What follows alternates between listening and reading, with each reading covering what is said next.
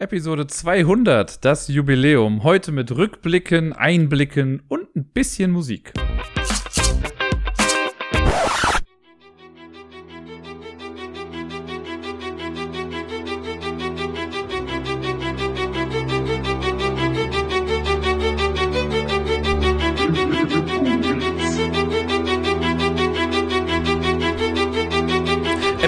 200. Kann schon sein, dass ihr euch wundert und euch fragt, ob der komische Song vom Dirk hier überhaupt einen triftigen Grund hat. Lasst mich euch sagen, ja verdammt nochmal, bleibt dran, schaltet ab. Ihr habt jetzt die Wahl. Für Feinde von Rapmusik wird das hier jetzt zur Qual. Alle anderen können auf mich zählen wie Graf Zahl. Yo, aber mal im März in dieser Folge wird was zelebriert. 200 Folgen, Ablage Stapel, alles unzensiert. Hier wird nichts geschönt oder aufpoliert, denn ich bin wie ich bin.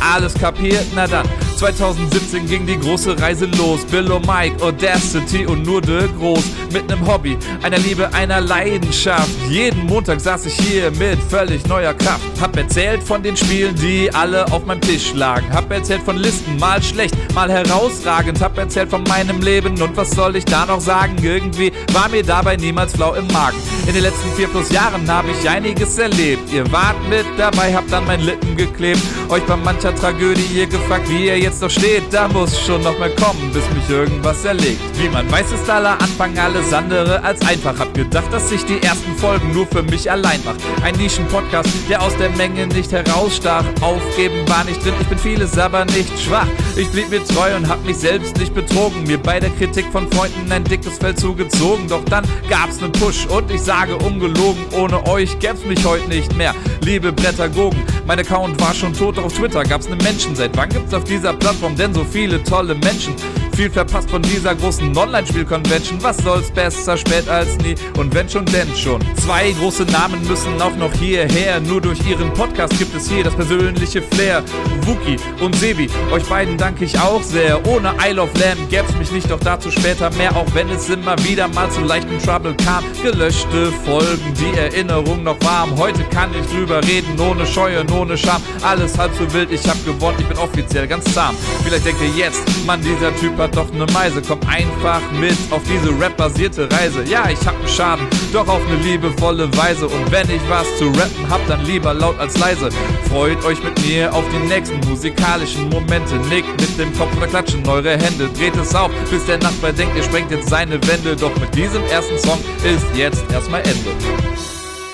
Herzlich willkommen zu Folge 200 vom Ablagestapel. Ich sollte sagen Episode 200, denn irgendwann habe ich mich mal darauf festgelegt, dass es bei mir keine Folgen gibt, sondern Episoden. Fragt mich nicht warum. Ich weiß es nicht. Ich dachte, es klingt irgendwie ein bisschen cooler und seitdem habe ich es halt auch einfach so gelassen. Mein Name ist Dirk und ich habe mich sehr, sehr auf diese Folge hier gefreut. Sie wird im Großen und Ganzen einfach die gleiche Folgenstruktur haben, Episodenstruktur haben, wie in den letzten Jahren auch.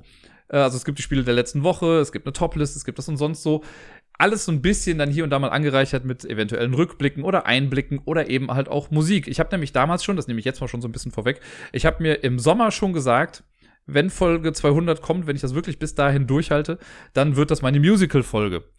Und ich war da total ambitioniert und habe dann schon Ideen gesammelt und so. Und dann ist das Leben passiert und äh, irgendwie hatte ich dann doch nicht so die richtig große Zeit dafür oder nicht viel Zeit dafür. Und äh, dann habe ich jetzt ja, auf den letzten Drücker in den letzten zwei Tagen alles gemacht. Natürlich, ich wollte es eigentlich, auch, also ich hatte mal die Idee, es ein bisschen früher zu machen, aber dann hat mein Laptop gestreikt, da ging es dann also auch nicht so richtig. Und ja, jetzt hatte ich gerade mal zwei Tage nichts zu tun und dachte mir, besser spät als nie. Deswegen haben wir jetzt äh, hier so ein paar Lieder mit drin. Ich habe mein, mein Ziel, sage ich mal, nicht erreicht. Ich wollte eigentlich so zehn Lieder irgendwie haben. Sind nicht ganz zehn geworden, aber trotzdem noch ausreichend und ein bisschen Kreativität darf ja auch mal in so einen Podcast reinkommen. Ein paar Sachen habe ich schamlos geklaut und umgedichtet, ein paar Sachen sind äh, selbst geschrieben. Ähm, lasst euch einfach überraschen. Es wird hier und da auch mal zu blutenden Ohren kommen, da bin ich mir sehr, sehr sicher. Also ich kann es mir mittlerweile anhören, ohne mich jedes Mal verstecken zu wollen. Aber mal gucken, wie das dann morgen ist, wenn die Folge rauskommt. Wir haben gerade Sonntag, wie immer, ihr wisst das ja, ich nehme ja meistens jetzt sonntags auf. Morgen werde ich nämlich definitiv keine Zeit haben, um noch irgendwas Neues aufzunehmen. Und ja, das soll es erstmal bis hierhin gewesen sein. Wir äh, kommen mal zurück zur normalen Struktur, denn natürlich habe ich auch letzte Woche noch ein bisschen was spielen können und das war ganz nett, weil es hat angefangen mit einem ja, Spieletag bei Bekannten von mir, die ich durch das Pubquiz kenne. Da war ich jetzt schon mal vor, boah, ich weiß gar nicht, das ist schon ein bisschen was her. Äh, und wir haben uns dann so noch hier und da mal getroffen und die hatten jetzt eingeladen und gesagt, ja, komm doch rum. Gerne auch mit Miepel und die habe ich dann mitgenommen und dann haben wir da quasi so einen kleinen, ja, für die Kids so einen Spieletag gemacht. Die haben auch eine junge Tochter und die beiden haben dann ein bisschen zusammen gespielt und wir haben dann am Tisch quasi auch Karten gespielt. Das ging erstaunlich gut, also das kann ich direkt mal noch mit dazu einbauen, weil das ist das erste Mal, dass ich wirklich aktiv bei einem Spieletag irgendwie dabei war mit Miepel. Ne, also sonst, wenn ich hier solo irgendwas spiele, so, da saß die auch schon mal auf meinem Schoß irgendwie, als sie dann irgendwie wach geworden ist und ich noch schnell was fertig machen wollte. Aber das war jetzt wirklich so, okay, wir spielen was und es sind halt Kinder mit dabei. Das war so quasi der, äh, der erste Test dafür und er hat voll gut funktioniert. Ich war richtig, richtig äh, froh darüber, dass das so gut geklappt hat, weil am Anfang hat sie halt unten noch irgendwie am Boden gespielt mit so einer Murmelbahn und so und mit, der, äh, mit dem anderen Kind halt auch ein bisschen, weil das andere Kind so ein bisschen in Anführungszeichen aufdringlich war. Sie war einfach sehr neugierig und hat bei Miepel immer irgendwie an der Jacke rumgezogen und so und irgendwann wurde ihr das ein bisschen viel. Deswegen kam sie dann zu mir auf den Schoß und hat aber auch wirklich die ganze Zeit dann sehr aufmerksam zugeguckt und aber gar nicht jetzt so großartig gestört. Solange ich sie mit Keksen gefüttert habe, war das total in Ordnung. Lange Rede, gar keinen Sinn. Wir haben Wizard gespielt als erstes. Und bei Wizard, äh, ich habe es ja schon ein paar Mal gesagt, Wizard ist so eines der Spiele, ich mag das, ich spiele das auch gerne, aber ich bin, glaube ich, der weltschlechteste Wizard-Spieler, den es gibt. Ich krieg's einfach nicht geschissen, die richtigen Stiche anzusagen. Selbst, also, ne, ich sehe mir meine Kartenhand an und denke mir, yo, safe, ich habe zwei Zauberer und eine 13 in irgendeiner Farbe. Das sind drei Stiche. Dann sage ich drei an und was ist? Ich krieg keinen. Oder ich krieg halt noch mehr. Also es ist Ah, ich lieg da so oft daneben. Dieses Mal ging es sogar noch einigermaßen. Ich bin nicht letzter geworden. Ich war auf dem vorletzten Platz und hatte über 200 Punkte, was für mich quasi schon sowas ist wie der Jackpot in der Lotterie. Parallel dazu haben wir online auch noch eine Wizard-Runde am Laufen, die so langsam jetzt ausläuft. Wir sind da, glaube ich, in der letzten Partie jetzt gerade drin. Da stecke ich gerade bei minus 10, während die Person auf Platz 1, glaube ich, irgendwie gefühlt 18.000 Punkte hat. Ich weiß es nicht. Für die, die Wizard nicht kennen, nur ganz kurzer Abriss dazu, ist ein Kartenspiel, ein Stichkartenspiel. Ähm, und in der ersten Runde ist es so, dass alle eine Karte bekommen, in der zweiten Runde bekommen alle zwei Karten, dann drei, dann vier, dann fünf und so weiter und so fort, bis alle Karten einmal verteilt sind. Da wir zu viert gespielt haben, haben wir dann bis zur Runde 15, glaube ich, gespielt. Ähm, das sind nämlich immer 60 Karten und geht deswegen dann quasi komplett gut auf. Und dann guckt man sich seine Hand an, seine Kartenhand, und muss dann eben vorhersagen, wie viele Stiche man diese Runde holen wird, anhand der Karten, die man selber ja gerade nur sieht. Wenn die Runde dann vorbei ist, dann guckt man eben, stimmt die Ansage, die man gemacht hat. Dafür kriegt man per se schon mal 20 Punkte. Für jeden Stich, den man dann noch geholt hat, laut der eigenen Ansage, kriegt man dann nochmal 10 extra Punkte. Also wenn ich jetzt zum Beispiel sage, ich mache einen Stich und ich schaffe das auch, dann kriege ich dafür 30 Punkte, 20, weil die, die Ansage gestimmt hat und 10, weil ich einen Stich geholt habe. Sollte man die Ansage nicht treffen, kriegt man 10 Minuspunkte für jeden Stich, den man daneben liegt. Ne? Also wenn ich jetzt irgendwie sage, ich hole drei Stiche und ich mache aber nur einen, kriege ich minus 20. Und so spielt man dann Runde für Runde, ne? Und es gibt, wir haben jetzt mit so zwei, ich sag mal, in Anführungszeichen Sonderregeln gespielt. Ich glaube, das sind noch so Varianten, die da irgendwie drin sind. In der ersten Runde haben wir das so gemacht, da hat man ja nur eine Karte auf der Hand. Und da ähm, haben wir die Karte uns nicht angeguckt, sondern Hanabi-Style quasi an die Stirn gehalten, so dass alle anderen die jeweils sehen können. Und darauf basierend muss man dann die, ähm, die Ansage machen. Es kann ja eh nur ein Stich geholt werden und dann sieht man das und in der Regel kann man dann schon ganz gut einschätzen, wie es irgendwie aussieht. Aber man sieht da seine eigene Karte nicht. Bringt auf jeden Fall so ein bisschen mehr Schwung noch in die erste Runde rein. Und dann haben wir gemacht, ab Runde 4 oder 5, dass es nicht mehr fair aufgehen darf. Also, wenn wir jetzt in Runde 5 sind und es könnten theoretisch 5 Stiche geholt werden, dann darf die Gesamtanzahl der angesagten Stiche nicht bei 5 sein.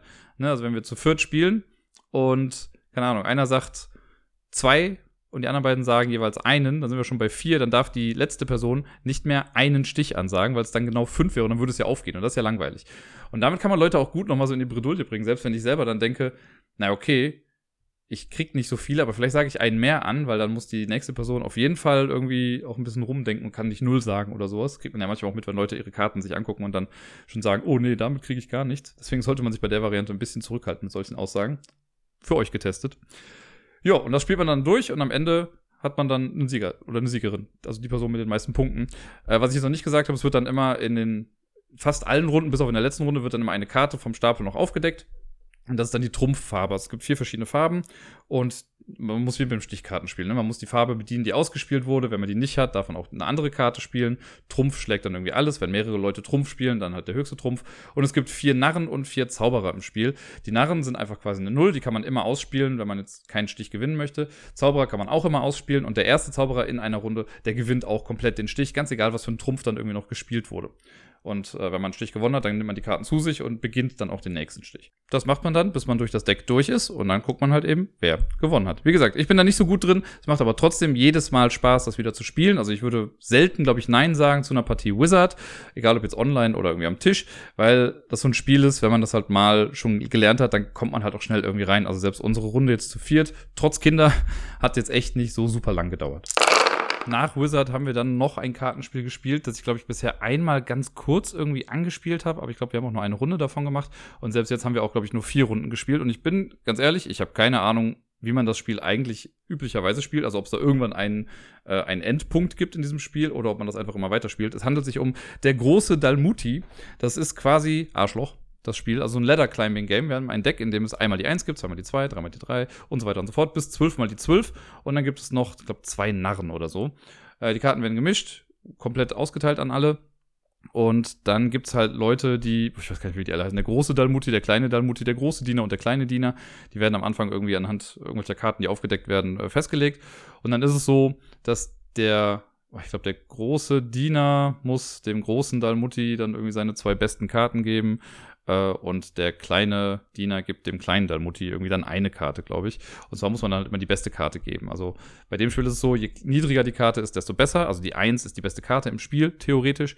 Und die 12 jetzt nicht ganz so geil. Narren sind an sich, wenn man sie einzeln ausspielt, eine 13. Man kann die aber zu jeder anderen Zahl dazu packen und dann zählt die als diese Zahl, quasi wie so ein Joker.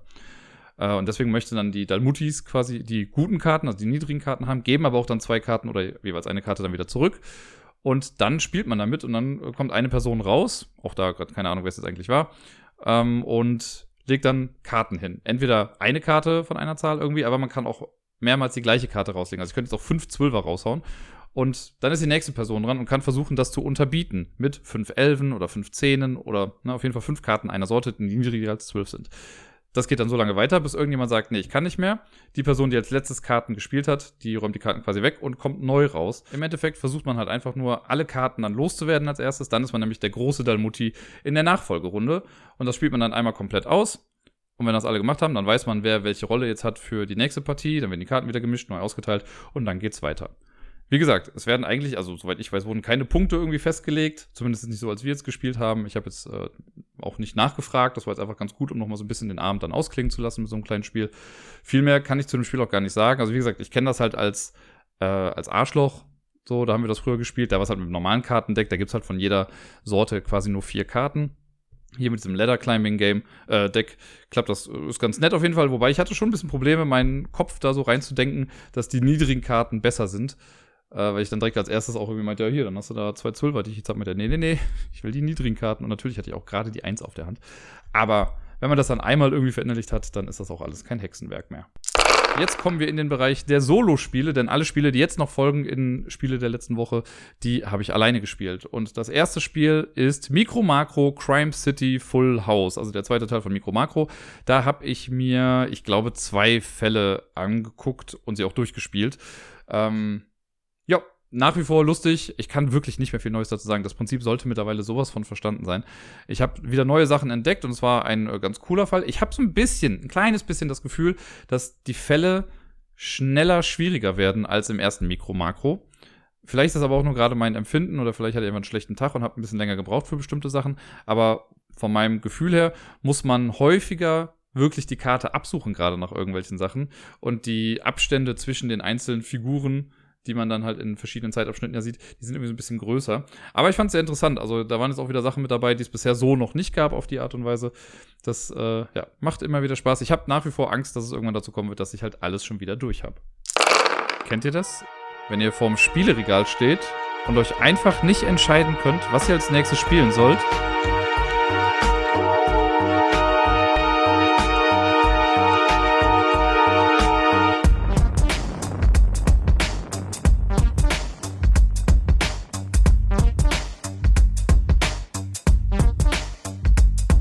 Katan, Agricola und Carcassonne, Exit, Unlock oder auch Box One, Patchwork, Second Chance, Indian Summer, Azul und Nanook. Ihr könnt nicht mal. Zug um Zug, Railroad Inc., Switch und Signal, Gloomhaven, Karak und Tainted Grail, Takenoko, Tokaido und Hanabi, Machikoro Yokai, Ohanami, Magnificent, Villainous, Santa Maria, Killer Cruise, Sleeping Gods, Captain Sonar, Time Stories, Alchemisten und Wikinger, Winter der Toten, Betrayal, Galaxy Trucker, Awkward Guests, Cluedo und Planet X, Cards Against Humanity und Klatschen können gerne weg. Ghost Stories, Semilo und Pandemie, Beyond the Sun und verflixt, die raff ich nie. WTF, hey, was sollen wir spielen? Eines von den Spielen, die hier vor uns stehen. Die Zeit geht drauf für die Auswahl, es gibt so viel zu sehen. Aha, bevor wir anfangen, muss der Erste wieder gehen. Yo, WTF, was sollen wir spielen? Eines von den ganzen Spielen, die hier vor uns stehen. Die Zeit geht drauf für die Auswahl, es gibt so viel zu sehen. Ja, ja, bevor wir anfangen, muss der Erste wieder gehen.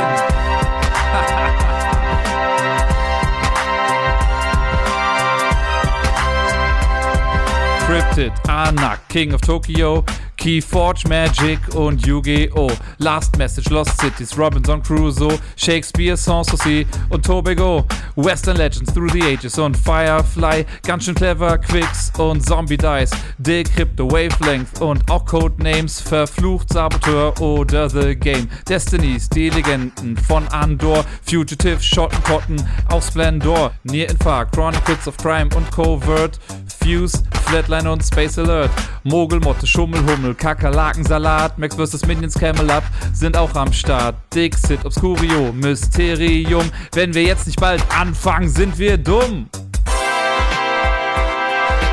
WTF, hey, was sollen wir spielen? Eines von den Spielen, die hier vor uns stehen. Die Zeit geht drauf für die Auswahl, es gibt so viel zu sehen.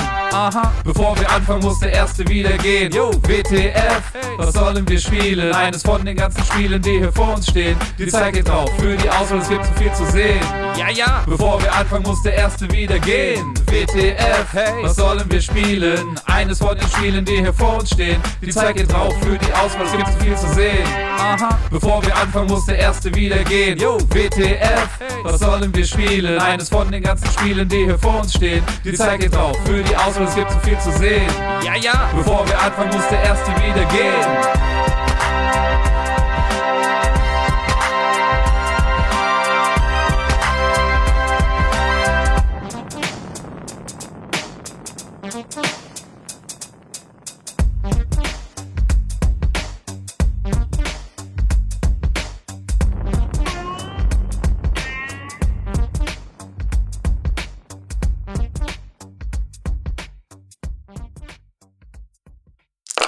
Nachdem ich dann also ein bisschen vor dem Spieleregal stand und nicht so ganz wusste, was ich eigentlich spielen soll, habe ich mir mal Australien geschnappt. Und zwar Australien mit einem Z, also Australien.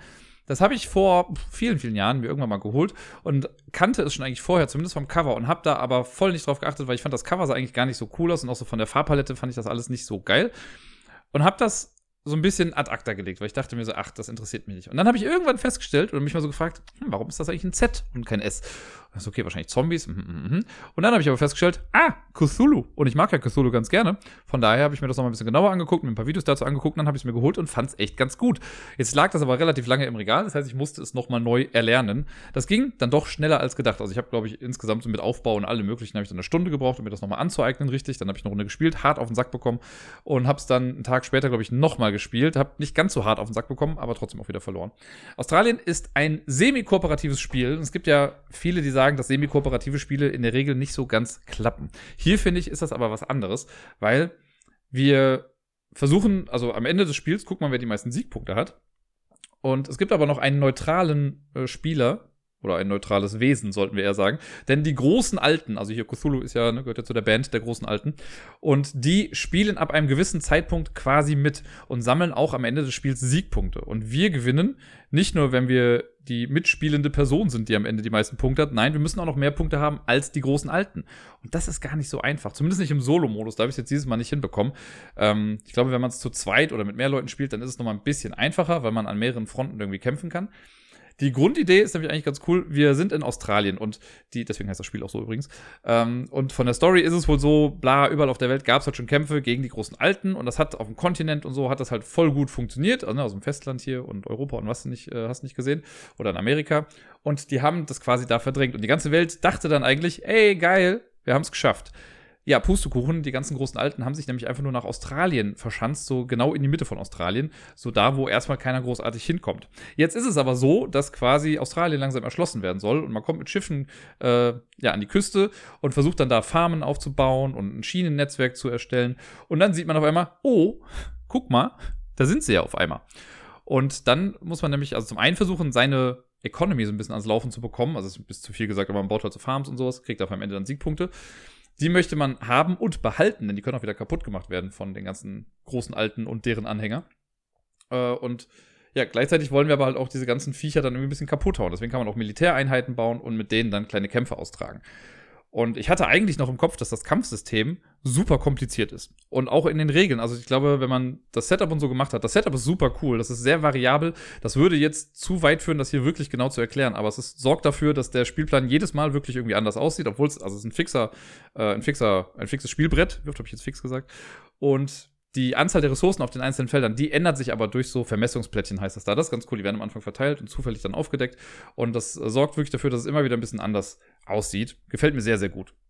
Wenn man das Setup dann gemacht hat, dann äh, könnte man eigentlich theoretisch loslegen. Und dann habe ich halt in den Regeln geguckt und es gibt, glaube ich, acht verschiedene Aktionen, die man im Spiel machen kann, wenn man dran ist. Und das wird auf insgesamt drei Seiten erklärt. Also nur so Spielkonzept und diese acht Aktionen, drei Seiten. Für die Kampfaktion gibt es nochmal drei Seiten, wo man sich denkt, oh fuck, das könnte vielleicht ein bisschen komplizierter werden. Es ist im Endeffekt einfach nur ein Kartendeck und relativ simpel gemacht. Wir, also wenn wir am Zug sind, dann machen wir eine Aktion. Und die, ähm, es gibt so eine Art Kramerleiste, die so da lang geht. Und immer wenn man die Scheibe hat, die am weitesten hinten ist, also wenn man mit seiner eigenen Farbe ganz weit hinten ist, dann darf man was machen. Und im Zweifel auch mehrere Sachen. Denn es kann sein, dass jetzt die Person vor uns irgendwie eine Aktion macht, die drei Zeiteinheiten kostet und damit dann drei Felder vor uns ist. Und das heißt, wir könnten auch dann drei Aktionen machen, die jeweils nur eine Zeiteinheit kosten, bis wir dann wieder aufgeschlossen haben. Wenn zwei Scheiben auf dem gleichen Feld sind, dann setzt man die quasi oben drauf und die Person, die oben ist, darf dann auch direkt weitermachen. Und äh, ja, die ganzen Aktionen, ich gehe jetzt gar nicht großartig ins Detail, aber im Prinzip geht es darum, diese Schienennetzwerke auszubauen, Farmen zu bauen, Militäreinheiten zu bauen, Rohstoffe abzubauen. Also die Rohstoffe werden ja am Anfang auf dem Feld verteilt und die kann man dann durch eine Aktion auch abbauen, wenn man ein Schienennetzwerk in diese Felder reingebaut hat. Äh, dann kann man kämpfen, das ist halt auch eine Aktion. Und äh, man macht das Ganze mit so einem Board, das man vor sich hat. Man hat 20 Würfel in der eigenen Farbe. Und immer wenn ich eine Aktion mache, nehme ich einen Würfel aus meinem Hauptquartier, so heißt dieses Feld auf dem Board, und setze das auf das Aktionsfeld drauf.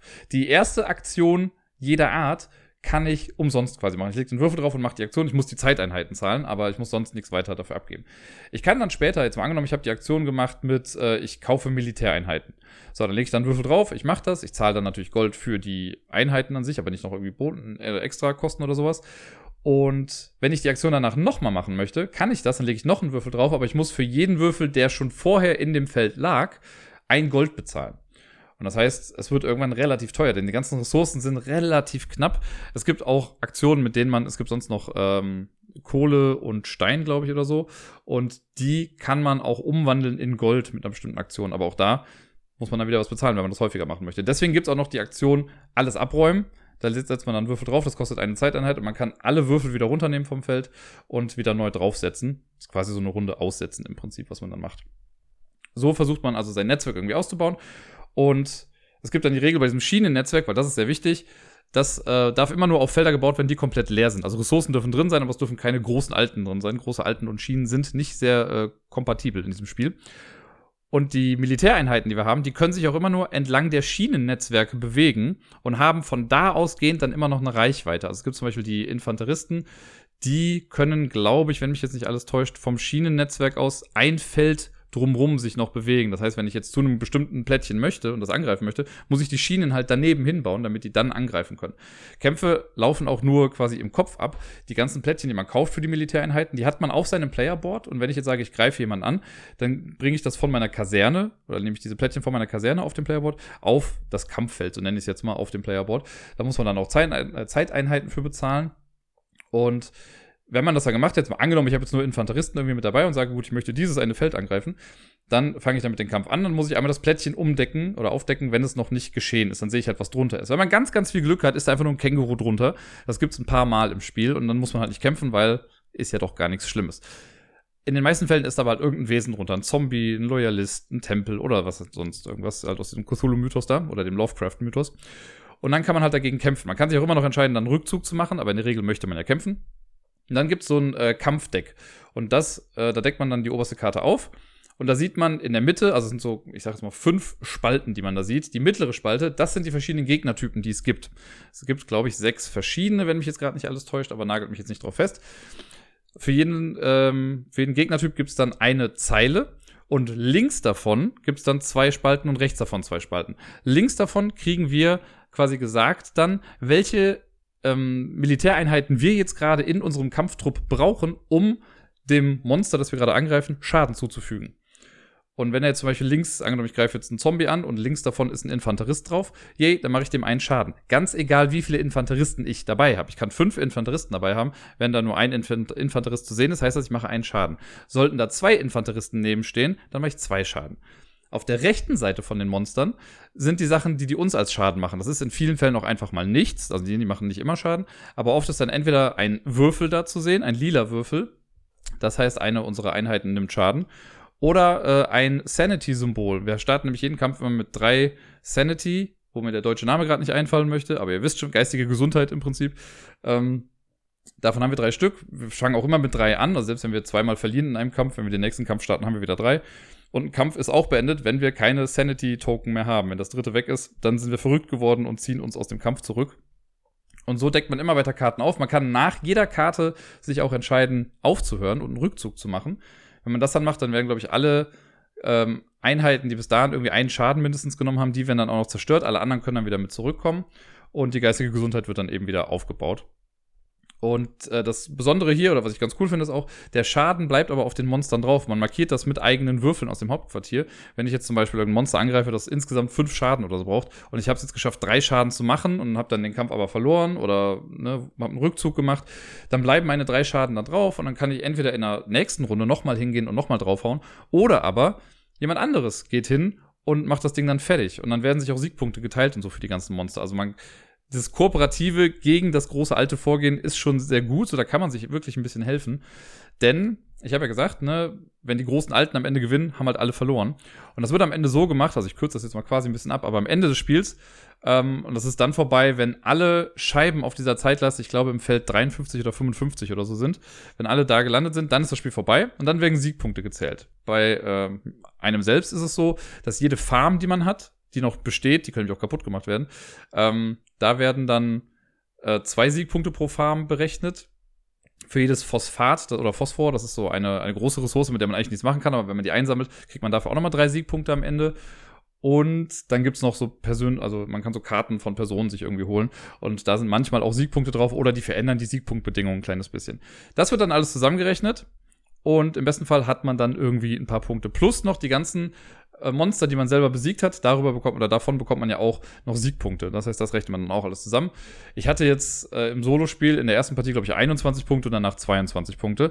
Dann rechnen aber die großen Alten noch ihre Punkte auf. Und das ist halt echt hart, denn jedes aufgedeckte große alte Plättchen, das jetzt noch auf dem Spielplan ist, ist die Siegpunkte für die großen Alten wert, die jetzt gerade noch äh, da sind. Also wenn ich jetzt irgendwie einen Zombie habe, der fünf Siegpunkte wert ist, dann kriegen die großen Alten dafür halt fünf Siegpunkte.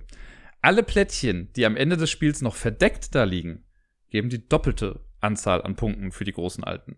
Und das hat mir halt hart das Genick gebrochen. In der zweiten Partie vor allen Dingen, da dachte ich eigentlich, es läuft ganz gut, da habe ich die Kämpfe gut gewonnen und es war echt nicht mehr so viel da. Äh, aber dann hat sich der blöde Cthulhu, das ist so das stärkste Monster in dem ganzen Ding, der hat sich halt in der hintersten Ecke verschanzt, da bin ich gar nicht mehr drangekommen und der ist halt an sich 12 Punkte wert, war aber verdeckt, also 24 Punkte. Also er alleine hat mich quasi schon besiegt. Äh, das war dann so ein bisschen frustrierend. Ansonsten ist es im Spiel so, dass die Monster sich auch später noch bewegen können. So ab, ähm, ab Zeiteinheit 22 spielen die Alten dann auch mit. Und dann wird immer die Scheibe quasi eins nach vorne gerutscht, wenn die dran sind.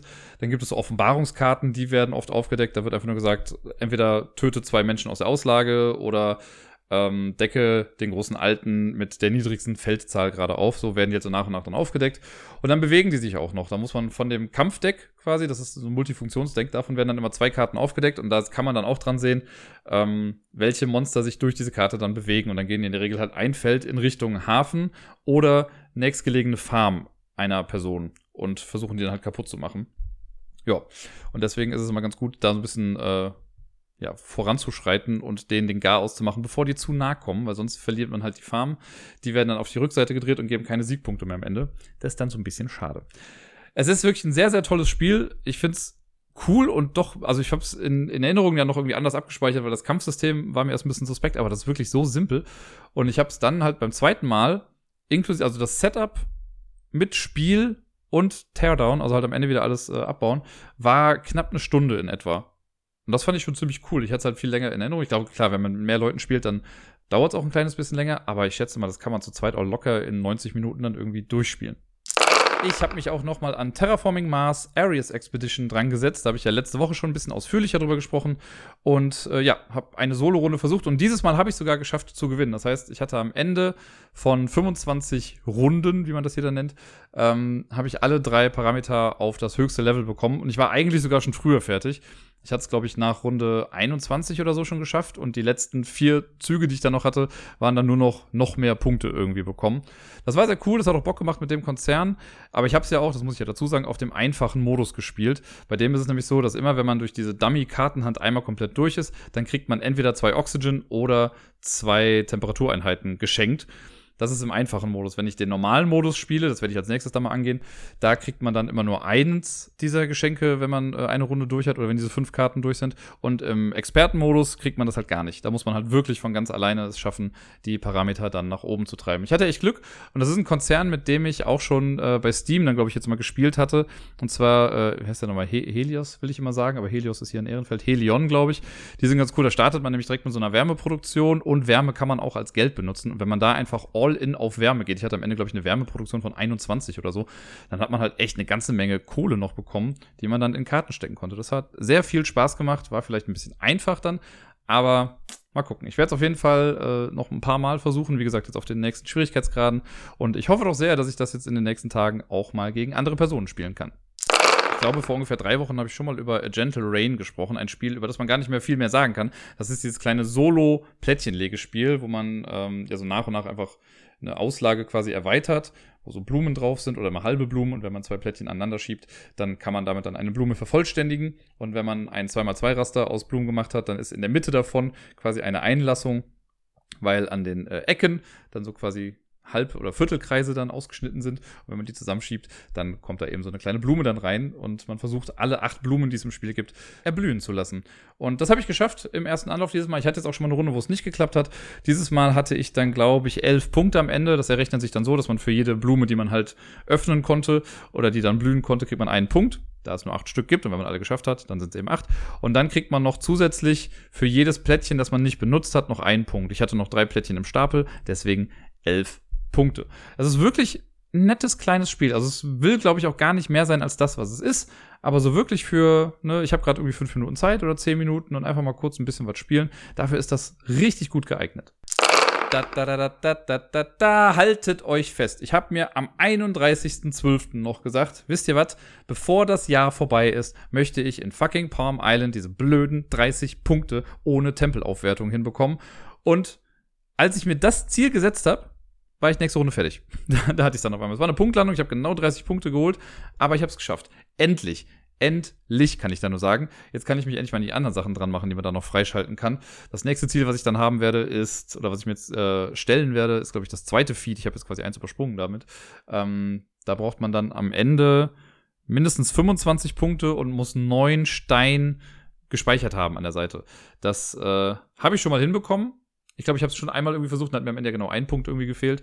Aber das finde ich ist insgesamt auch noch mal ein bisschen einfacher als was auch immer ich da jetzt beim letzten Mal gemacht habe. Aber ich habe es geschafft. Wir können dieses Kapitel also endlich abhaken.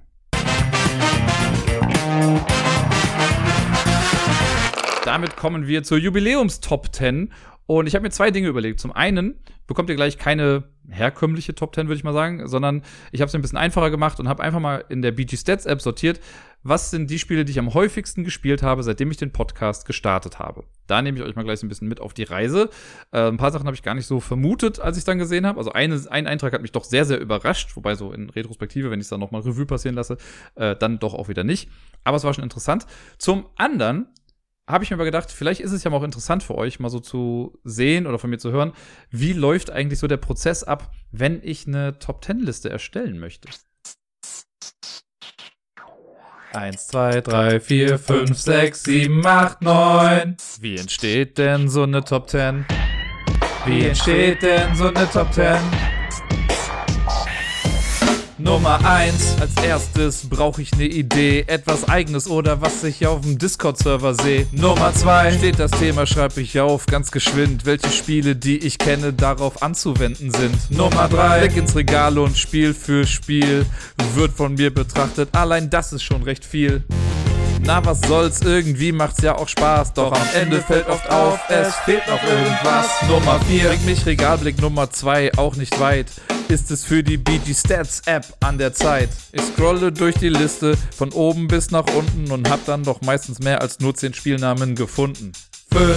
Ich schau mir die Liste einmal an, entscheide oft spontan, was wieder rausfliegen kann. Nummer 6. Sortier die Spiele, kleine Vorauswahl.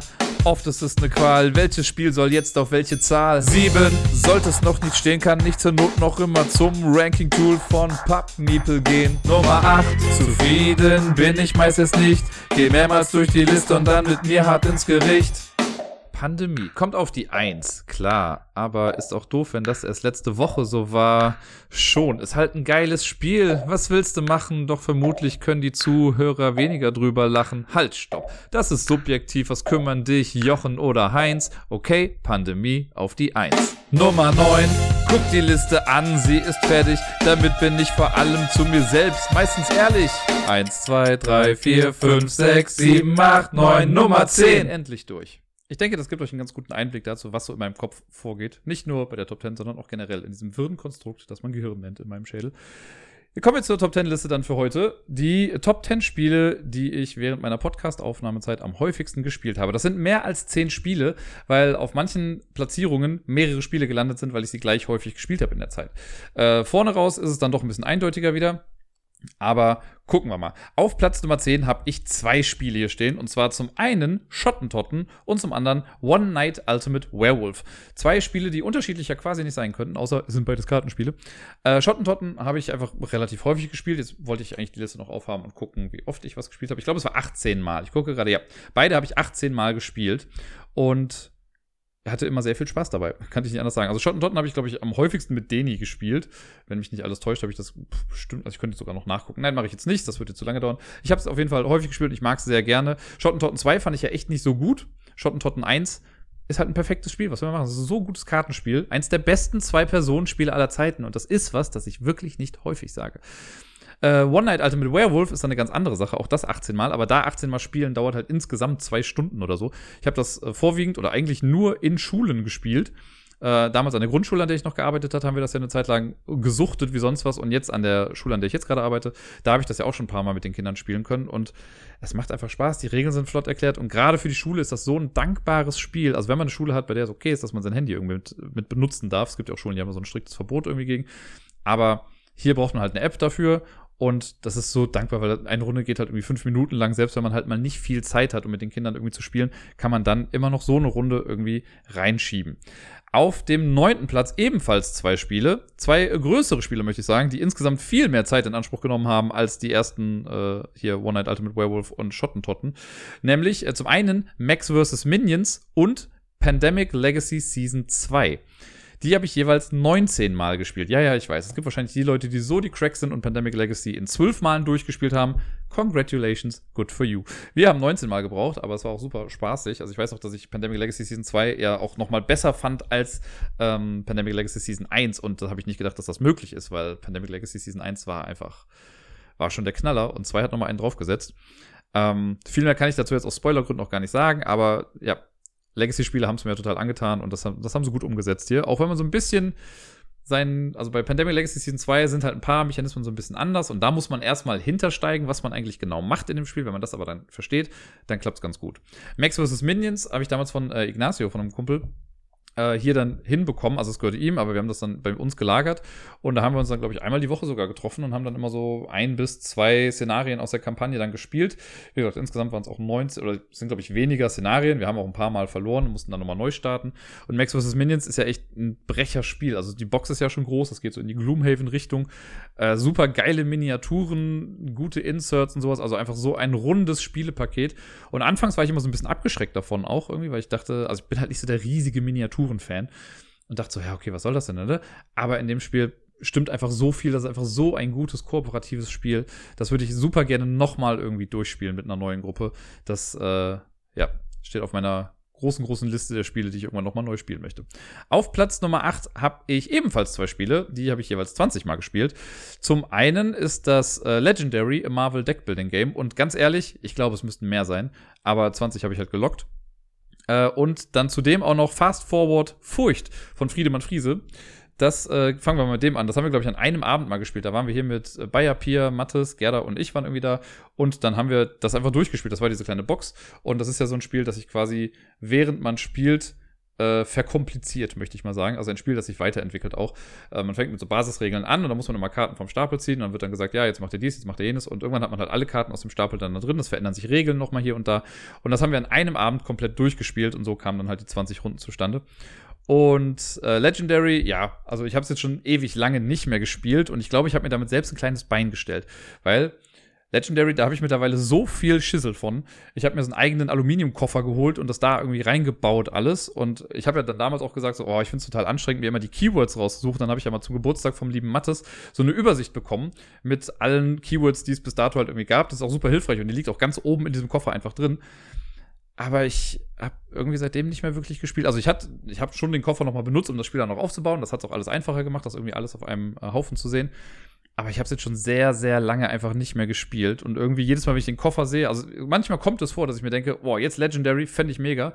Und dann sehe ich den Koffer und weiß, was das einfach für ein Struggle sein wird, sich da wieder alles richtig rauszusuchen. Ich habe ja noch zwei weitere Legendary-Versionen, die habe ich da jetzt aber mal nicht reingezählt. Ich habe ja noch die Buffy-Version und die Firefly-Version. Äh, Buffy geht schon mehr noch, sag ich mal, in die Richtung vom normalen Legendary. Firefly ist dieses Encounter-System, wo es nochmal ja, so ein paar Zusatzregeln gibt und man spielt da wirklich so eine Art Episodenstruktur dann noch irgendwie durch. Das ähm, macht auch Spaß, aber hier habe ich jetzt wirklich nur Marvel Legendary genommen. Was auch nochmal dazu beigetragen hat, dass ich Marvel Comics um einiges mehr appreciaten konnte, äh, als ich es vorher vielleicht getan habe. Und ich finde es immer interessant, wenn so neue Sets rauskommen, da sind dann Charaktere bei, die ich nicht kenne, dann habe ich mich da immer noch so ein bisschen eingelesen. Auf Platz Nummer 7 sind gleich drei Spiele, die habe ich jeweils, ich glaube, 22 Mal gespielt. Ich gucke jetzt nochmal eben. Ja, 22 Mal. Zum einen ist das Micro Macro Crime City.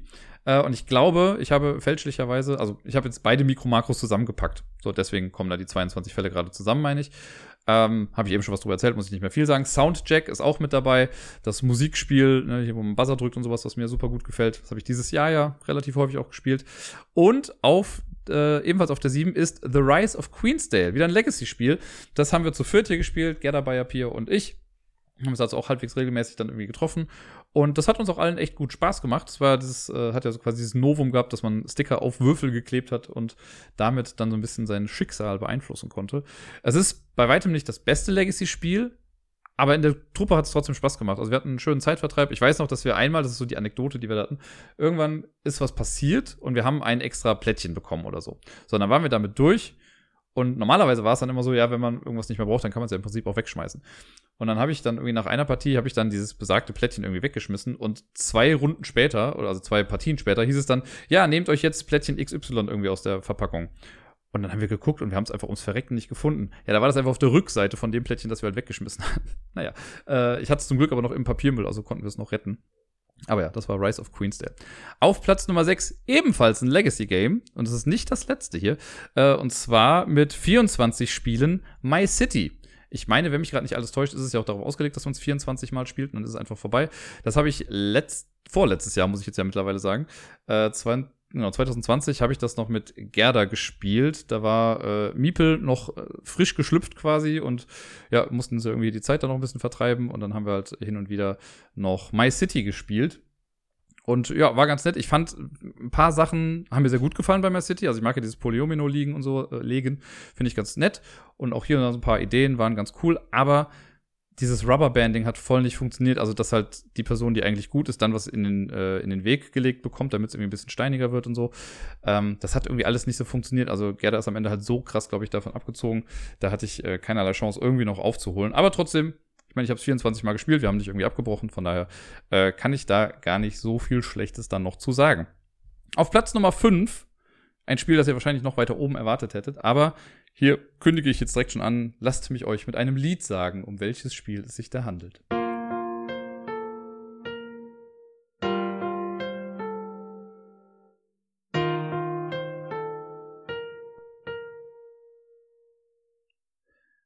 Sag mir, was wir auf dem Spielplan sehen.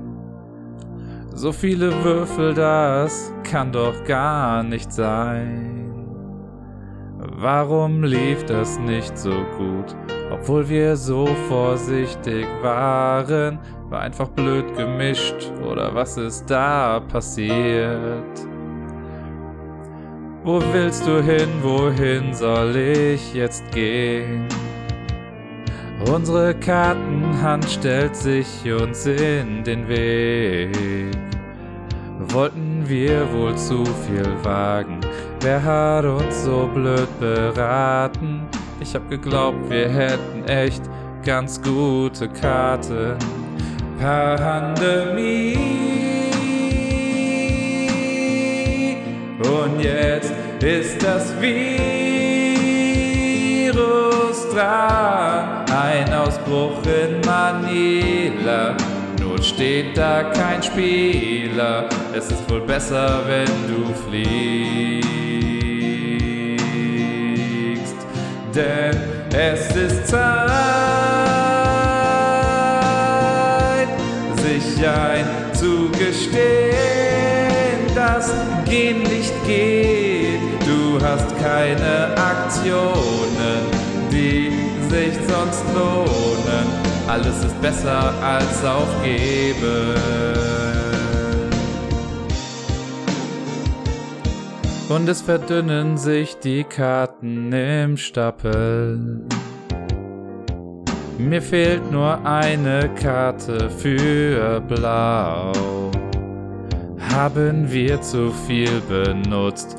Sollten wir sie wohl behalten. Es wird nicht leicht sein, das Spiel hier noch zu drehen. Pandemie. Und jetzt ist das Virus dran. Neuer Ausbruch in Lima. Ja, ganz klasse, ganz prima. Es ist wohl besser, wenn du fliehst. Denn es ist Zeit, sich einzugestehen, dass Gehen nicht geht. Du hast keine Aktionen, die sich sonst lohnen. Nein, wir werden nicht aufgeben. In Kairo sind wir gescheitert, auch in Santiago geht's nicht weiter. Essen ist schon abgeschrieben und das war unsere. Pandemie. Und jetzt ist das Virus dran. Kettenreaktion in Europa fuck, das war so klar. Und es ist besser, wenn du heilst. Denn es ist Zeit, sich einzugestehen, dass nichts mehr geht. Du hast keine Aktionen, die sich noch lohnen. Komm, wir mischen nochmal neu.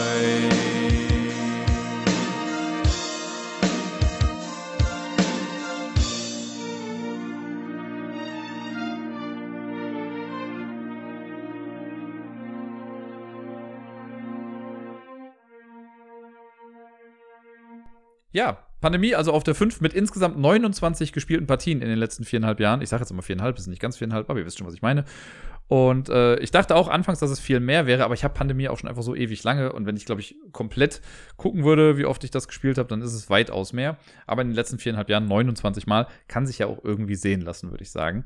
Auf dem vierten Platz, das ist das Spiel, das mich wirklich überrascht hat und was ich gar nicht mehr auf dem Schirm hatte. Das habe ich nämlich noch an äh, der Grundschule gespielt. Ist ein Legacy-Spiel und zwar Zombie Kids Evolution. Und das haben wir satte 32 Mal gespielt. Das hatte ich echt nicht mehr so auf dem Schirm, dass das so viele Partien waren. Ich weiß noch, ich hatte ja die Brettspiel AG damals und da haben wir das dann irgendwann angefangen und sind dann, glaube ich, in der Regelzeit nicht mehr ganz durchgekommen. Und dann habe ich das noch, äh, da haben wir uns andere Termine gesucht, irgendwie, wenn mal Freistunden waren oder Kinder früher aus hatten davon. Dann haben wir uns getroffen und haben es dann noch weitergespielt. Äh, war für die Kinder mega gut, die hatten Spaß dran. Das ist ja ein sehr, sehr simples kooperatives Spiel und sehr glückslastig ja auch irgendwie. Aber das hat Spaß gemacht. Das war echt ganz cool. Was ich ein bisschen schade fand, war so in Retrospektive, also man macht ja auch Umschläge auf und sowas. Und da fand ich, dass die Umschlagsverteilung nicht ganz so gut gelöst war. Also es kann halt sein, ich sage jetzt mal ganz grob, Person A bekommt irgendwie was für einen Charakter und Person B kriegt es aber erst vielleicht 20 Partien später oder sowas. Das fand ich halt nicht ganz cool. Das hätte irgendwie eher gleichzeitiger passieren sollen. Aber trotzdem, ja, ich meine 32 Mal äh, soll schon was heißen. Jetzt kommen wir in die Top 3, die Top 3 Spiele, die ich in den letzten viereinhalb Jahren am häufigsten gespielt habe. Das, ich glaube, Platz 1 ist keine große Überraschung mehr für die Leute hier, aber auf Platz Nummer 3, auch da hätte ich gedacht, dass das vielleicht noch ein Platz weiter oben ist, ist Cryptid. Cryptid habe ich 37 Mal gespielt in den letzten äh, Jahren und das ist ja, glaube ich, auch in der Zeit rausgekommen, seitdem ich den Podcast gemacht habe. Und habe es ja hart gefeiert. Ich weiß auch, ich habe es dann irgendwann geholt. Dann haben wir das bei Deni gespielt und da direkt irgendwie fünf Partien am Stück gemacht. Und generell spielt man nicht nur eine Runde Cryptid. Also es sind irgendwie mehrere Partien. Und ich weiß noch, ich habe auch einen Abend lang gehabt, da haben wir irgendwie, keine Ahnung, sechs, sieben, acht Mal gespielt. Es ist für mich ja nach wie vor das beste Deduktionsspiel äh, mit reiner Logik irgendwie. Also es gibt verschiedene Sub, äh, Subgenres quasi in dem ganzen deduktiven Ding, eine Awkward Guest und sowas finde ich auch geil und sowas, aber es hat, ist ja auch Deduktion, aber nochmal ein bisschen anders und Planet X, das ist nochmal mit der App und sowas dabei, aber Cryptid, Cryptid finde ich einfach mega gut. Auf Platz Nummer zwei das hatte ich auch nicht mehr ganz auf dem Schirm, vor allem nicht, dass es so häufig war, aber ist Keyforge. Keyforge kam ja auch erst während der Podcast-Zeit irgendwie raus. Das habe ich 45 Mal gespielt, 45 Partien Keyforge. Und ich glaube, der Grund, warum das auch so durch die Decke gegangen ist, in Anführungszeichen, äh, ist der Bayer. Weil mit dem Bayer habe ich ja damals quasi angefangen, das zu spielen und zu lernen. Wir haben uns irgendwie jeweils zwei, drei Decks oder so geholt, haben dann erstmal auch gegeneinander so ein bisschen gespielt und sind dann ja auch im Hive World hier in Köln immer mal wieder auf die Turniere gegangen. Ich weiß sogar, dass ich es zweimal irgendwie geschafft habe zu gewinnen, deswegen habe ich diese fetten Metal-Token irgendwie bekommen, die ganz cool waren für die Schlüssel, die man dann äh, forged. Und ich habe es ja auch in Lettland dann nochmal mitgespielt, mit meinem sehr beschissenen Deck irgendwie, aber ey, es ging. Und ja, ich war dann leider irgendwann raus, also es war auch noch mit Corona und sonst was. Irgendwann haben wir einfach nicht mehr weitergemacht. Also ich bin jetzt auch voll raus, was in welchem Cycle wir gerade drin sind und welche neuen Fraktionen es gibt. Ich habe noch nie mal mit einer der neuen Fraktionen gespielt. Ich kenne nur die OG8-Fraktionen, die es da anfangs gab. Äh, aber ja, es ist ein sehr innovatives Konzept natürlich gewesen, ne, für Keyforge, die das nicht kennen. Ist ein, äh, ja, ein Duellkartenspiel. Ich sag jetzt mal grob wie Magic, äh, also wo zwei Leute gegeneinander kämpfen und das Besondere ist, es gibt halt keinen Deckbau, sondern man kauft sich ein Deck und das Deck ist dann fertig, aber jedes Deck ist auch einzigartig. Das heißt, wenn wir beide in den Laden gehen und kaufen uns jeweils eine Schachtel, dann haben wir unterschiedliche Decks. Die Rückseiten sind immer anders, der Name des Decks ist irgendwie anders und die Kartenzusammenstellung ist anders. Und das ist ein sehr krasses Konzept, wie das alles funktioniert hat, ist immer noch mindblowing irgendwie, aber es ist super gut aufgegangen und hat diese Unique Games zumindest für kurze Zeit mal irgendwie in den Fokus gerückt. Es gab dann ja noch einen Versuch, der dann ein bisschen gescheitert ist, aber Keyforge hat sich auf jeden Fall gut gehalten dann in der Zeit. Wobei ich könnte jetzt auch nicht sagen, ob das jetzt gerade immer noch aktiv ist oder ob da immer noch viel passiert oder so.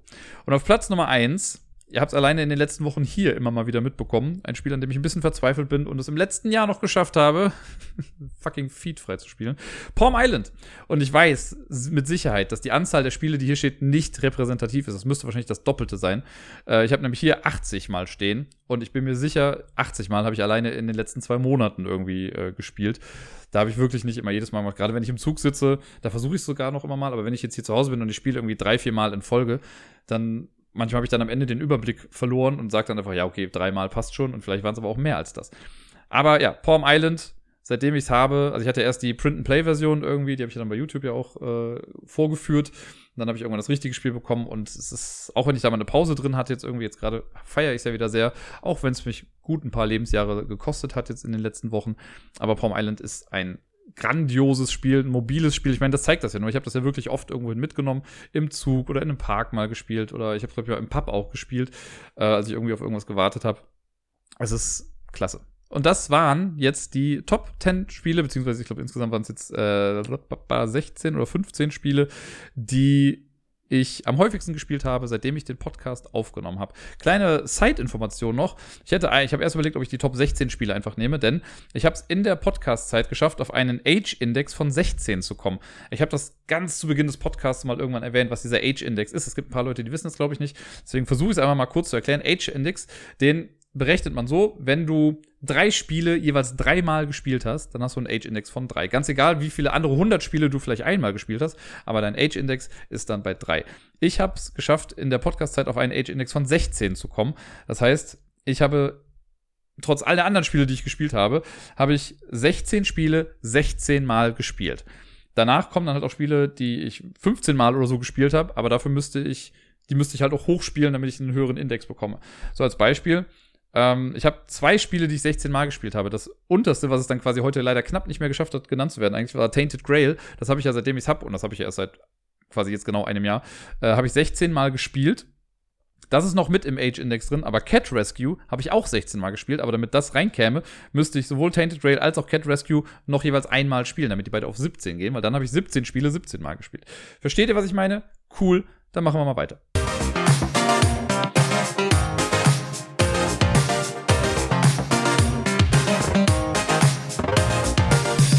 Und sonst so. Ja, krass, Leute, ey. 200 Folgen Ablagestapel.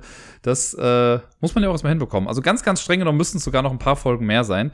Ähm, weil ich habe auch zweimal den gescheiterten Versuch gestartet, Folgen auf Englisch rauszuhauen. Das war soweit in Ordnung, aber irgendwie hatte ich dann, fehlte mir die Muße dann dafür. Und äh, ich glaube, ja, es gibt dann mindestens noch eine weitere Folge, die ich euch jetzt gleich sogar nochmal zeigen werde. Denn, ich habe ja auch gesagt, es gibt ja auch gute Rückblicke und sowas. Ich dachte mir, nach 200 Folgen kann man doch nochmal auf den Anfang zurückgucken. Und ich habe damals äh, gar nicht direkt mit Folge 1 angefangen, sondern mit Folge 0.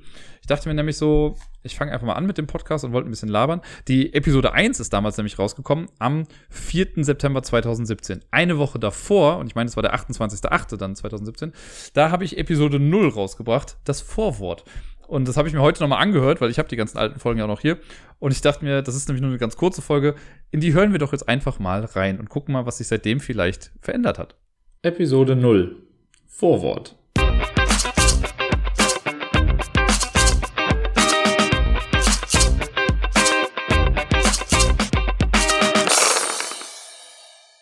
Hallo und herzlich willkommen zur nullten Folge des Ablagestapels. Meinem kleinen feinen Podcast, in dem ich über mein, ja, vermutlich größtes Hobby spreche, dem Spielen von Brettspielen, Kartenspielen, Gesellschaftsspielen, eigentlich Spielen jeglicher Art. Mein Name ist Dirk, ich bin Anfang 30 und wohne in Köln.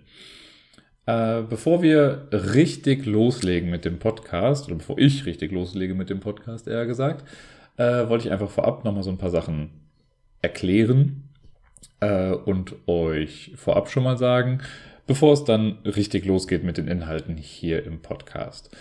Äh, da wäre zum einen zu klären, warum nenne ich das Ganze eigentlich Ablagestapel? Gut, da gibt es einen relativ offensichtlichen Grund. In so ziemlich jedem Spiel, das ich kenne, gibt es irgendeine Form eines Ablagestapels. Äh, sei es ein Ablagestapel für Karten oder für Würfel oder für Tokens, Chips, bla, irgendwas. Irgendwas wird immer abgelegt im Prinzip. Und zum anderen hatte ich selber mal eine Zeit lang einen äh, schriftlichen Blog, nenne ich ihn mal, äh, auf dem ich quasi täglich meine täglichen Erlebnisse irgendwie niedergeschrieben habe. Auf dem habe ich quasi meine Gedanken abgelegt. Und irgendwie fand ich, das passte ganz gut. Deswegen habe ich jetzt den Podcast auch einfach Ablagestapel genannt. Warum mache ich das Ganze als Podcast? Das ist eine gute Frage, das ist eine berechtigte Frage. Äh, es gibt ja schon relativ viele Podcasts zu dem Thema oder YouTube-Channels und andere Internetseiten. Äh, aber ganz oft habe ich so das Gefühl, dann höre ich mir die an und die sind auch alle interessant, äh, zumindest die, die ich mir anhöre. Aber oft fehlt da irgendwie noch so ein kleines bisschen was. Und ich bin mir nicht sicher, ob ich diese Lücke selber schließen kann, aber ich kann es ja versuchen. Deswegen werde ich immer mal wieder auch Bezug nehmen zu anderen Podcasts und vielleicht Stellung dazu beziehen. Äh, wir werden sehen, wie sich das Ganze entwickelt. Ähm, da ich auch noch einigermaßen gerne rede, passe das ganz gut, denn ich habe nicht immer Zeit, irgendwie mich jetzt länger hinzusetzen und wirklich was zu schreiben. Und so komme ich aber trotzdem auf meine Mitteilungsbedürftigkeitskosten, äh, muss aber dafür nicht schreiben, sondern kann einfach eine Taste drücken und loslabern. Was genau soll hier auf dem Podcast ähm, geschehen? Ganz offensichtlich natürlich wird hier über Brettspiele gesprochen. Das ist so das, was ich am liebsten mache, wo ich mich relativ gut bei auskenne äh, und zu dem ich auch einfach viel sagen kann. Und ich habe mir gedacht, damit das Ganze eine gewisse Struktur bekommt, werde ich den Podcast zumindest anfangs immer in drei Teile teilen. teilt man etwas in Teile? Ja, ich mache es jetzt einfach. Ähm, der erste Teil, womit ich jedes Mal anfangen werde, ist ein Bericht über die letzte Woche. Äh, da ich immer pro Woche eigentlich schon mindestens ein bis zweimal mit irgendwelchen Menschen spiele, äh, habe ich auch immer, was ich da erzählen kann. Deswegen erzähle ich euch, was gespielt wurde, mit wem es gespielt wurde, eventuell auch, und was ich von diesen Spielen so halte. Damit könnte man in gewissen Wochen schon mal eine ganze Menge Zeit füllen. Danach, der zweite Teil, wird dazu genutzt, um euch ein Spiel genauer vorzustellen. Das wird kein detailliertes Regelerklär, ja, Video wird es ja sowieso nicht, aber es wird keine große Regelerklärung, da ich finde, wenn ihr euch das nur anhört, dann müsste man das Spiel schon direkt vor sich liegen haben, um zu wissen, wovon ich spreche.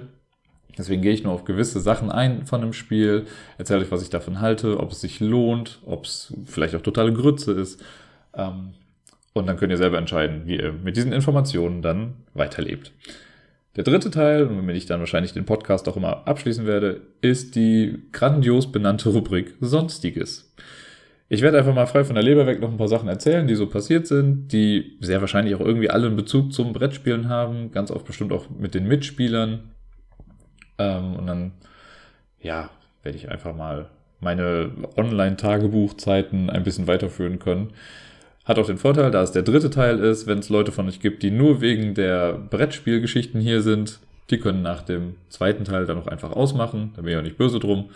Äh, und der Rest, der sich da noch ein bisschen meine Stimme weiter anhören möchte, kann das dann einfach tun. Ich glaube, das war es erstmal für heute. Viel mehr muss ich gar nicht sagen. Ich vermute mal, dass es ab nächste Woche Montag dann richtig losgeht. Ich versuche den Podcast immer montags aufzunehmen. Ein bisschen Struktur muss ich mir selber auch dann setzen noch dafür.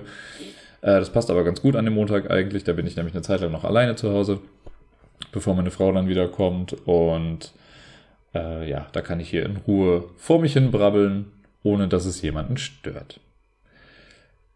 Wie gesagt, das war's jetzt erstmal. Vielen Dank, dass ihr es bis hierhin schon mal ausgehalten habt. Und wir hören uns ganz bestimmt nächste Woche.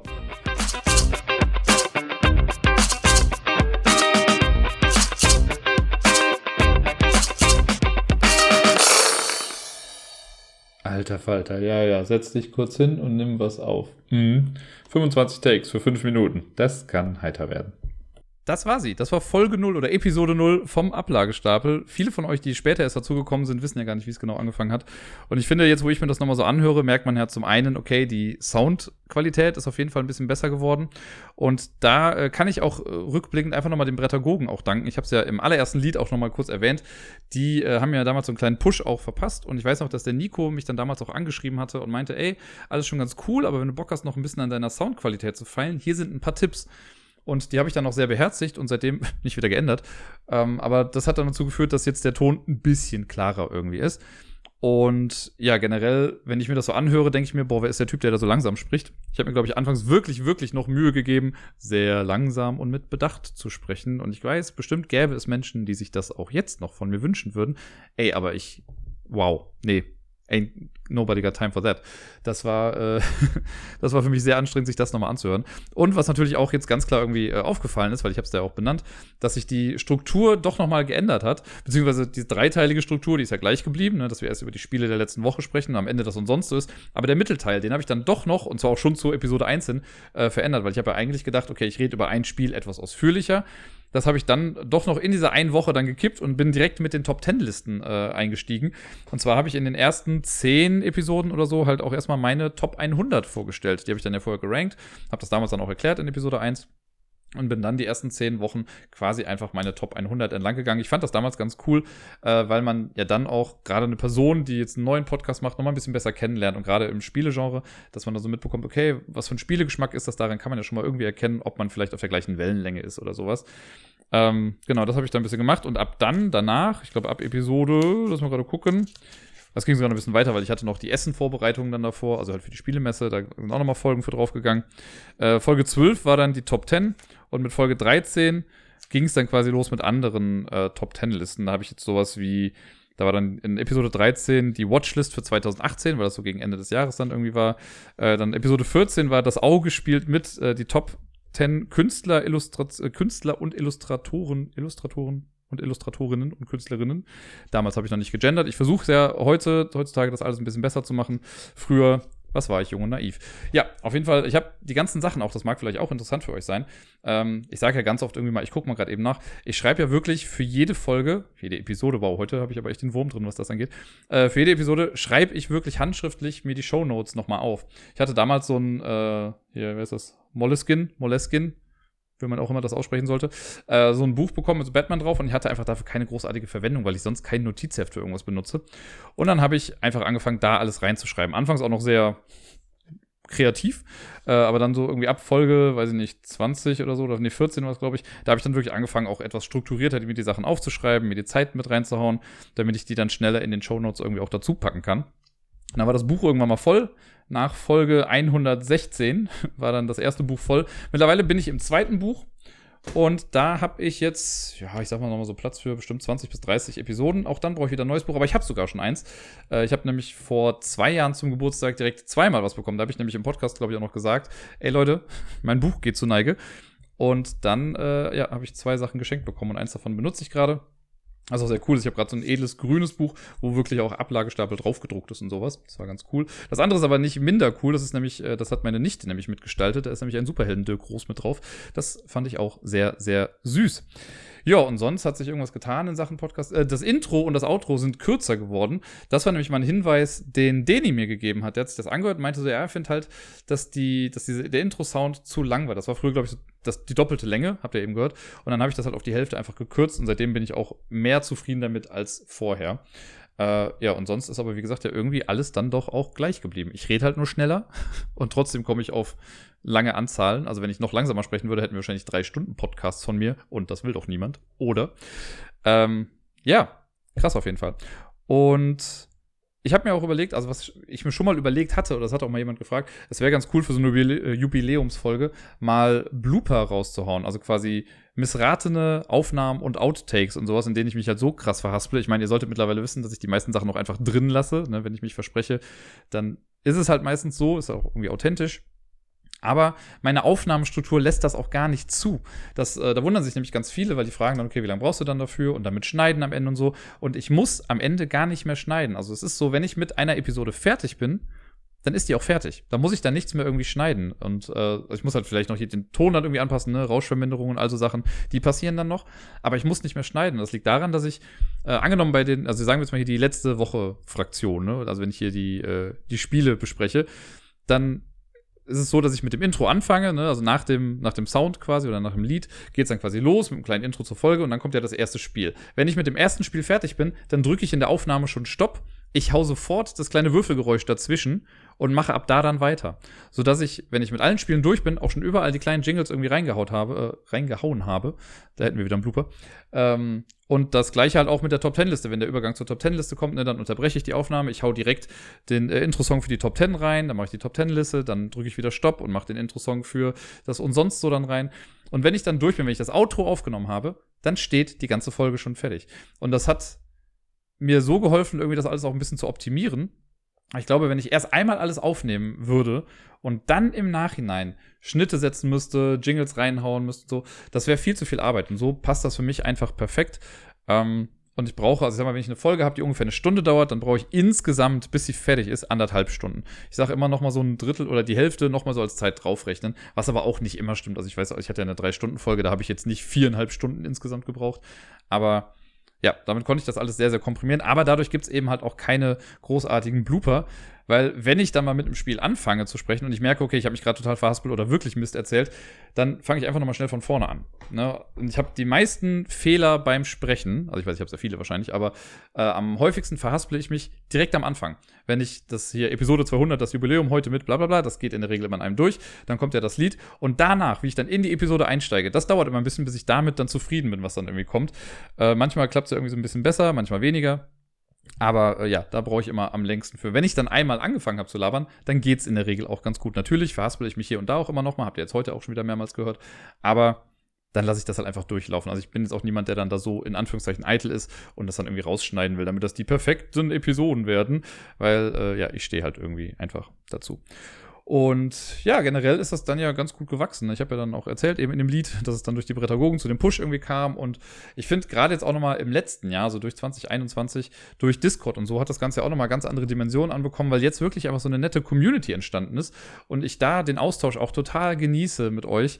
Äh, alle, die da drauf sind, ist irgendwie eine super nette Atmosphäre. Man trifft sich zu äh, Spielerunden und sowas dann im Tabletop Simulator. Es steht ja im Raum jetzt wirklich, dass wir dann dieses Jahr das Community-Treffen auch hinbekommen. Wie genau, weiß ich noch nicht. Da würde ich ganz gerne einfach noch abwarten, wie sich äh, das große C so entwickelt und äh, was dann so alles möglich sein wird. Aber die Idee ist auf jeden Fall da und wir wollen es auch umsetzen. Es gibt auch schon genug Leute, die gesagt haben, sie wollen kommen. Wir müssen dann halt mal irgendwie so eine teilnehmenden Abfrage machen, einfach um zu gucken, äh, wie viel Platz brauchen wir und also Geschichten. Deswegen, äh, ja, habt da mal so ein bisschen Geduld. Und äh, ich weiß, gerade äh, einer meiner besten Freunde, der Wookie, den ihr immer mal wieder hier hört, äh, der ist ja auch auf dem Discord und auch äh, recht aktiv da. Und das fand ich euch ganz gut, weil gerade in Corona haben wir durch den Discord, glaube ich, einfach nochmal viel mehr Zeit miteinander verbracht, weil wir halt auch, wenn wir Valorant gespielt haben und so, ähm, uns da dann immer vernetzt haben. Und da waren ja noch andere mal mit dabei. Aber der Wookie ist wirklich einer, der mich in dieser Phase, also das hat ja mit der Twitch-Phase damals angefangen und jetzt auch noch darüber hinaus, der mich da einfach so krass begleitet hat. Und ich, äh, ja, danke ihm dafür sehr. Und ich finde es auch immer lustig, weil wir haben ja sowas äh, erfunden, sage ich mal, wenn wir beide mal freitags ins Jamesons gehen oder sowas, das machen wir so oft, das ist ja mein Karaoke-Buddy, dann nennen wir das ganz gerne mal den Best Friday Ever. Und ich wollte diesem Best Friday Ever auf irgendeine Art und Weise Tribut zollen und ich glaube, ihr könnt euch schon denken, was dann jetzt in etwa kommt. Und ich warne euch vor, das ist wirklich das Lied und es ist nicht das Pandemie-Lied gewesen, aber bei dem Lied warne ich euch vor, es, äh, ja, überlegt euch das.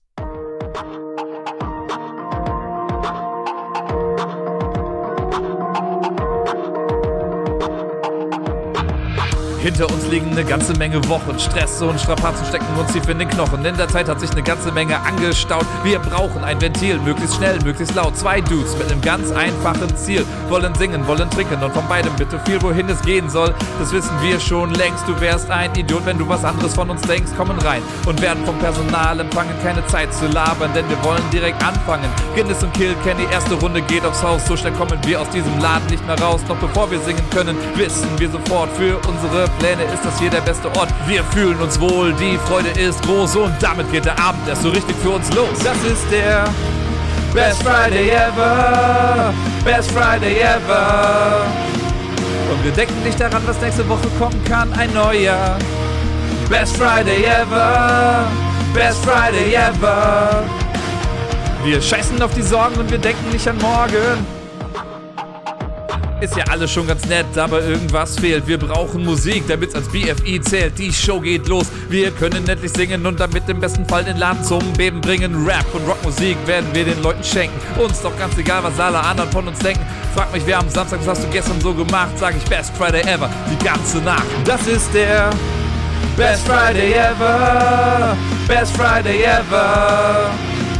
Und wir denken nicht daran, was nächste Woche kommen kann, ein neuer. Best Friday ever, Best Friday ever.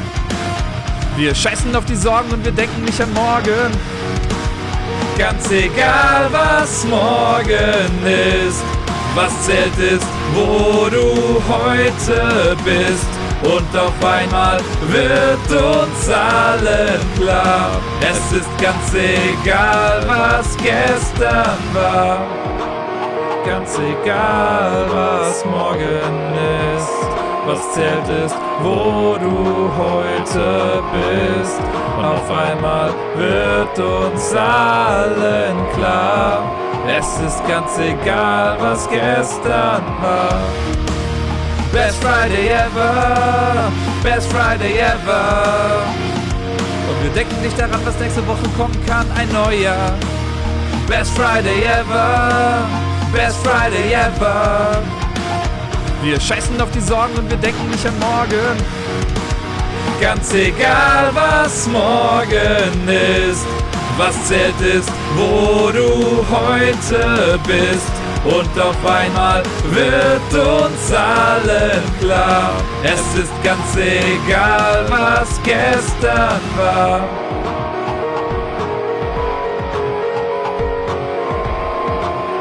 Ganz egal, was gestern war. Ich meine, ich find's gut. Mir macht's Spaß. Ich höre es mir mittlerweile sehr gerne an. Aber that's just me. Naja, aber äh, ja, es macht auf jeden Fall immer wieder Spaß, mit Wookie da äh, im Pub zu sein. Und ich meine, das ist ja unser beider Stammpub und beim Quiz sind wir da ja auch ständig. Und äh, Wookie ist ja Teil von I Love Lamp. Das ist ja so ein Name, der ja häufiger mal irgendwie vorkommt. Und die Leute, die Lampelusa geguckt haben, wissen ja auch, wer da so alles mit dazugehört. Die gibt's ja auch schon echt lange. Da bin ich ja selber irgendwie erstmal so ein bisschen reingerutscht. Und ich glaube, für Leute, die noch nicht so lange zuhören oder jetzt halt das die ganze Anfangszeit auch nicht so mitbekommen haben, für die ist das auch manchmal immer noch einfach so ein sehr kryptischer Begriff, wenn ich so von I Love Lamp spreche irgendwie. Und auch da habe ich mir gedacht, äh, vielleicht kann ich euch ein bisschen unter die Arme greifen.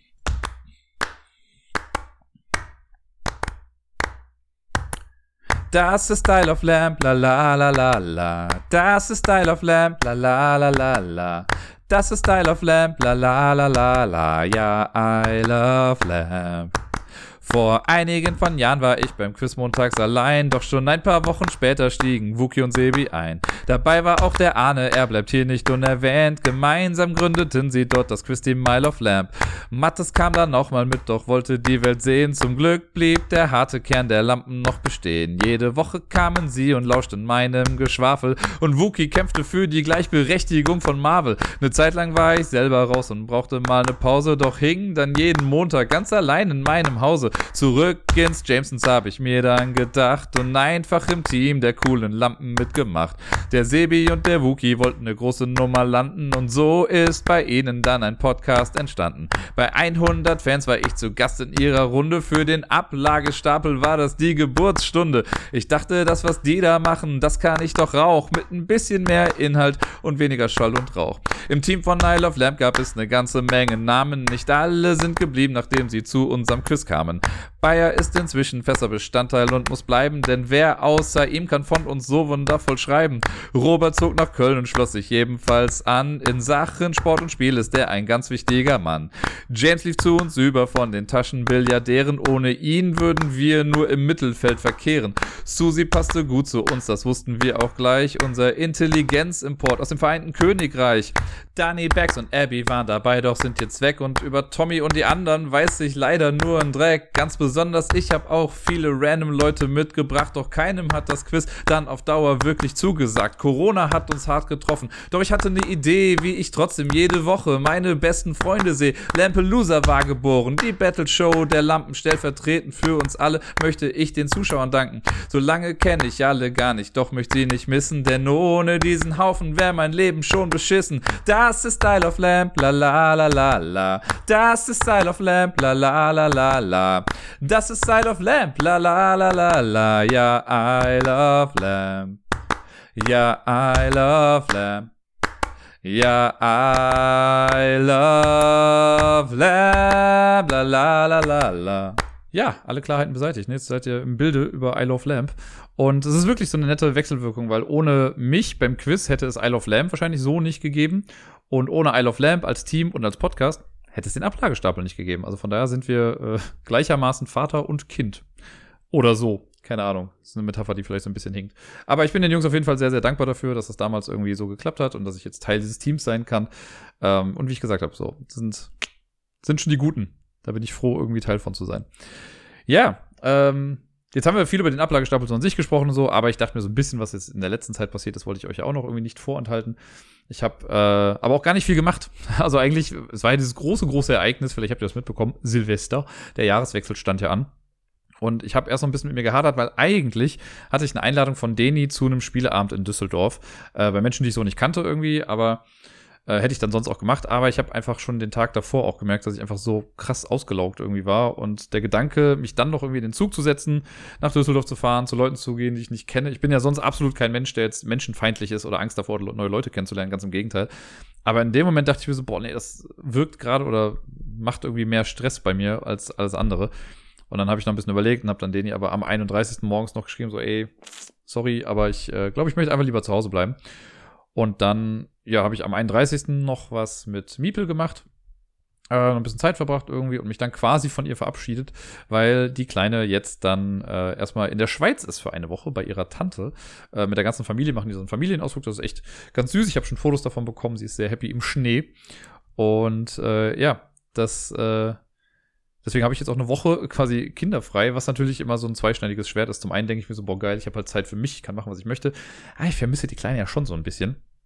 Äh, und gerade was das angeht, waren ja auch so die, also da war der Podcast ja auch immer mit dabei. Ne, ich habe ja hier im Podcast auch noch irgendwann mal erwähnt, dass es, äh, dass ich mein Spielezimmer aufgeben muss, weil da halt ein Kinderzimmer rein muss.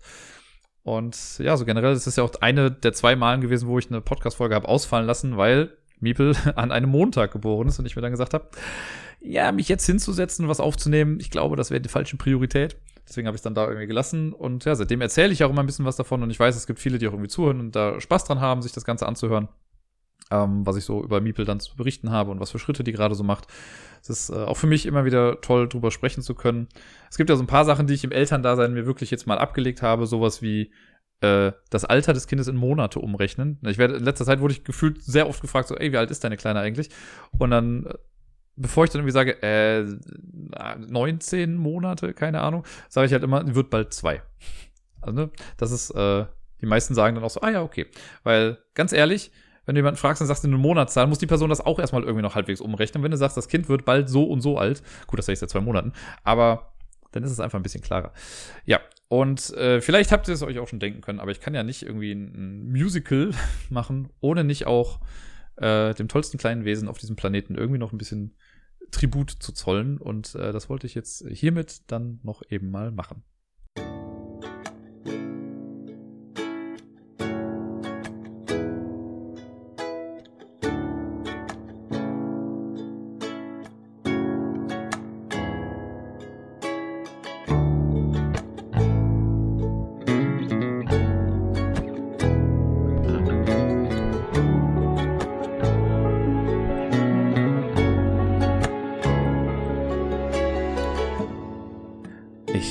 Erinnere mich noch sehr, nicht mal ganz zwei Jahre her.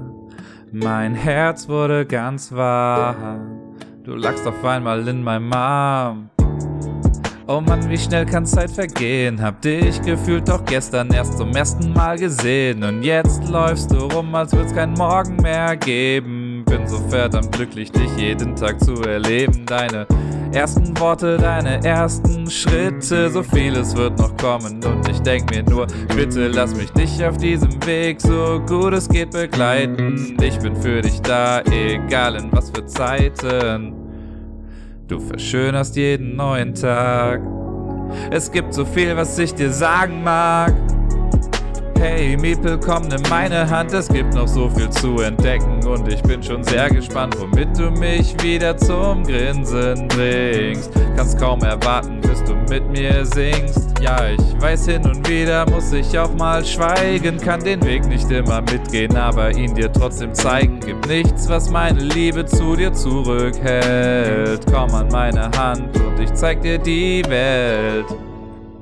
Hätte ehrlich nie gedacht, was das alles mit mir macht.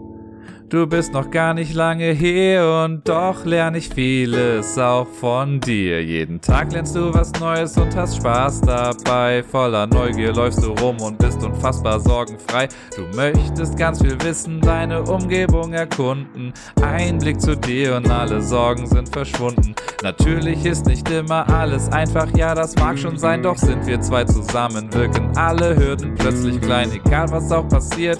Wir kriegen das schon hin, Worte können können kaum beschreiben, wie stolz ich auf dich bin. Du verschönerst jeden neuen Tag. Es gibt so viel, was ich dir sagen mag.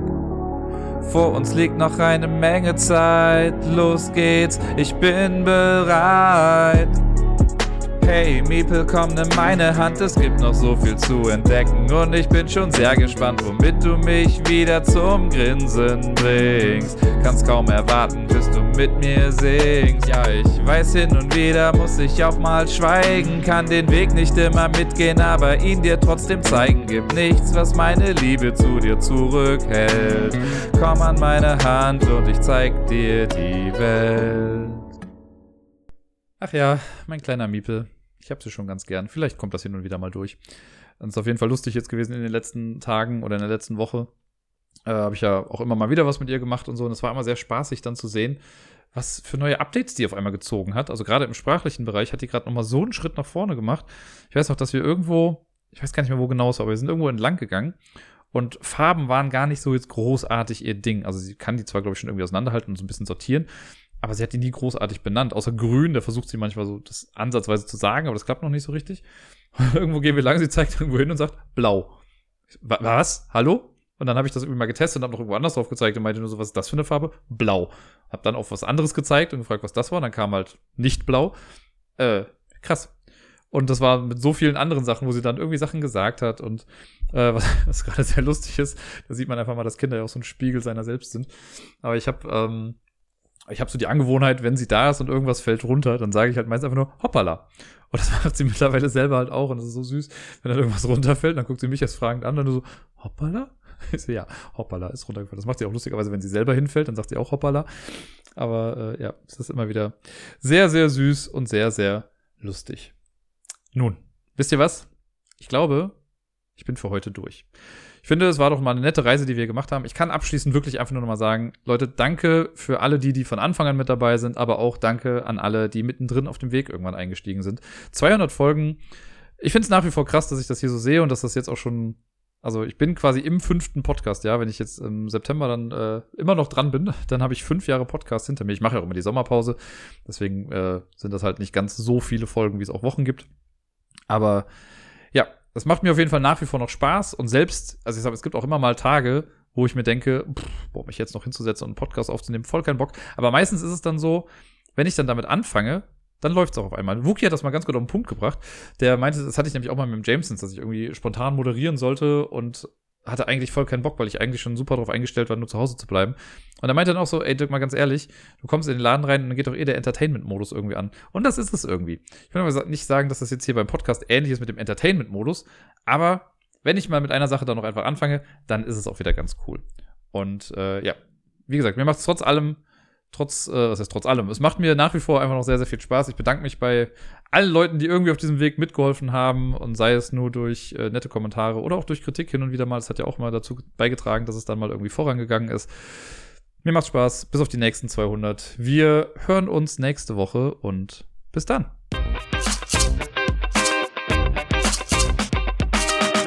Normalerweise mache ich das immer als letzten Punkt im normalen und sonst so, aber jetzt passt das irgendwie hier besser. Deswegen äh, danke an die Leute, die mir was bei Coffee gespendet haben. Das waren jetzt äh, in der letzten Woche der anonyme Spender, der das äh, einmal im Monat macht. Vielen, vielen lieben Dank dafür. Und äh, Angelo, ich nenne mal den Namen, der jetzt bei Coffee auch zu sehen war. Auch dir vielen lieben Dank. Äh, hat gesagt, so dafür, dass er jetzt so lange umsonst irgendwie zugehört hat, kann er das ja mal machen.